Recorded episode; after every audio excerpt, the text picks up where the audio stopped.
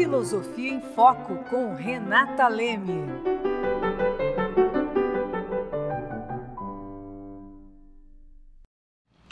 Olá, nós estamos aqui para mais um episódio. Hoje nós vamos tratar da Magna Carta.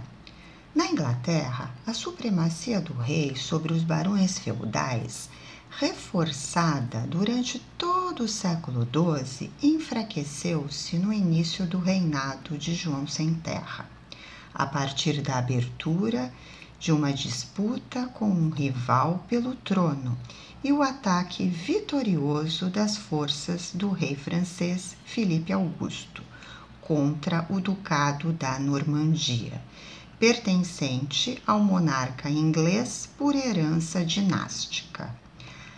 A Normandia passou para as mãos francesas. Os eventos levaram o rei da Inglaterra a aumentar os impostos contra todos os súditos, inclusive os barões, a fim de financiar a guerra. Diante dessa pressão tributária, a nobreza passou a exigir periodicamente, como condição para o pagamento de impostos, o reconhecimento formal de seus direitos.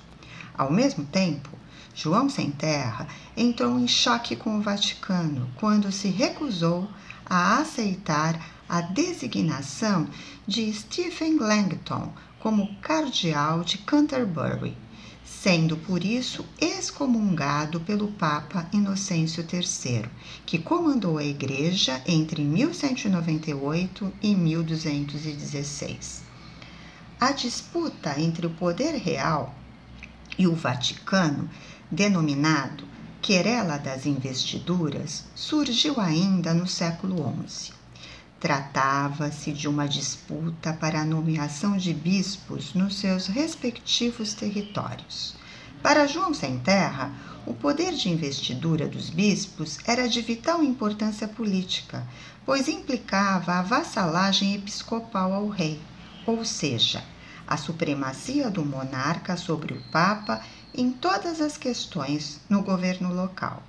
Finalmente, pressionado pela Igreja Católica Romana em nível internacional e interno, bem como necessitando de recursos financeiros, João Sem Terra submeteu-se à autoridade do Papa, declarando seu reino feudo de Roma em 1213. Dois anos depois, quando da revolta dos barões, recebeu a Magna Carta das mãos do próprio cardeal Stephen Langton, cuja nomeação como primaz recusara. O rei, depois de assinar o documento, que havia sido elaborado pelos barões, recorreu ao Papa, seu superior feudal, Inocêncio III, pedindo anulação do documento, alegando coação e ainda que o acordo não havia sido celebrado com consentimento do pontifício. Foi atendido no seu pleito, mas isso não aplacou a força dos barões. A posição da Igreja Católica pela nulidade não impediu que as promessas reais fossem reafirmadas várias vezes pelos monarcas subsequentes até o ano de 1225.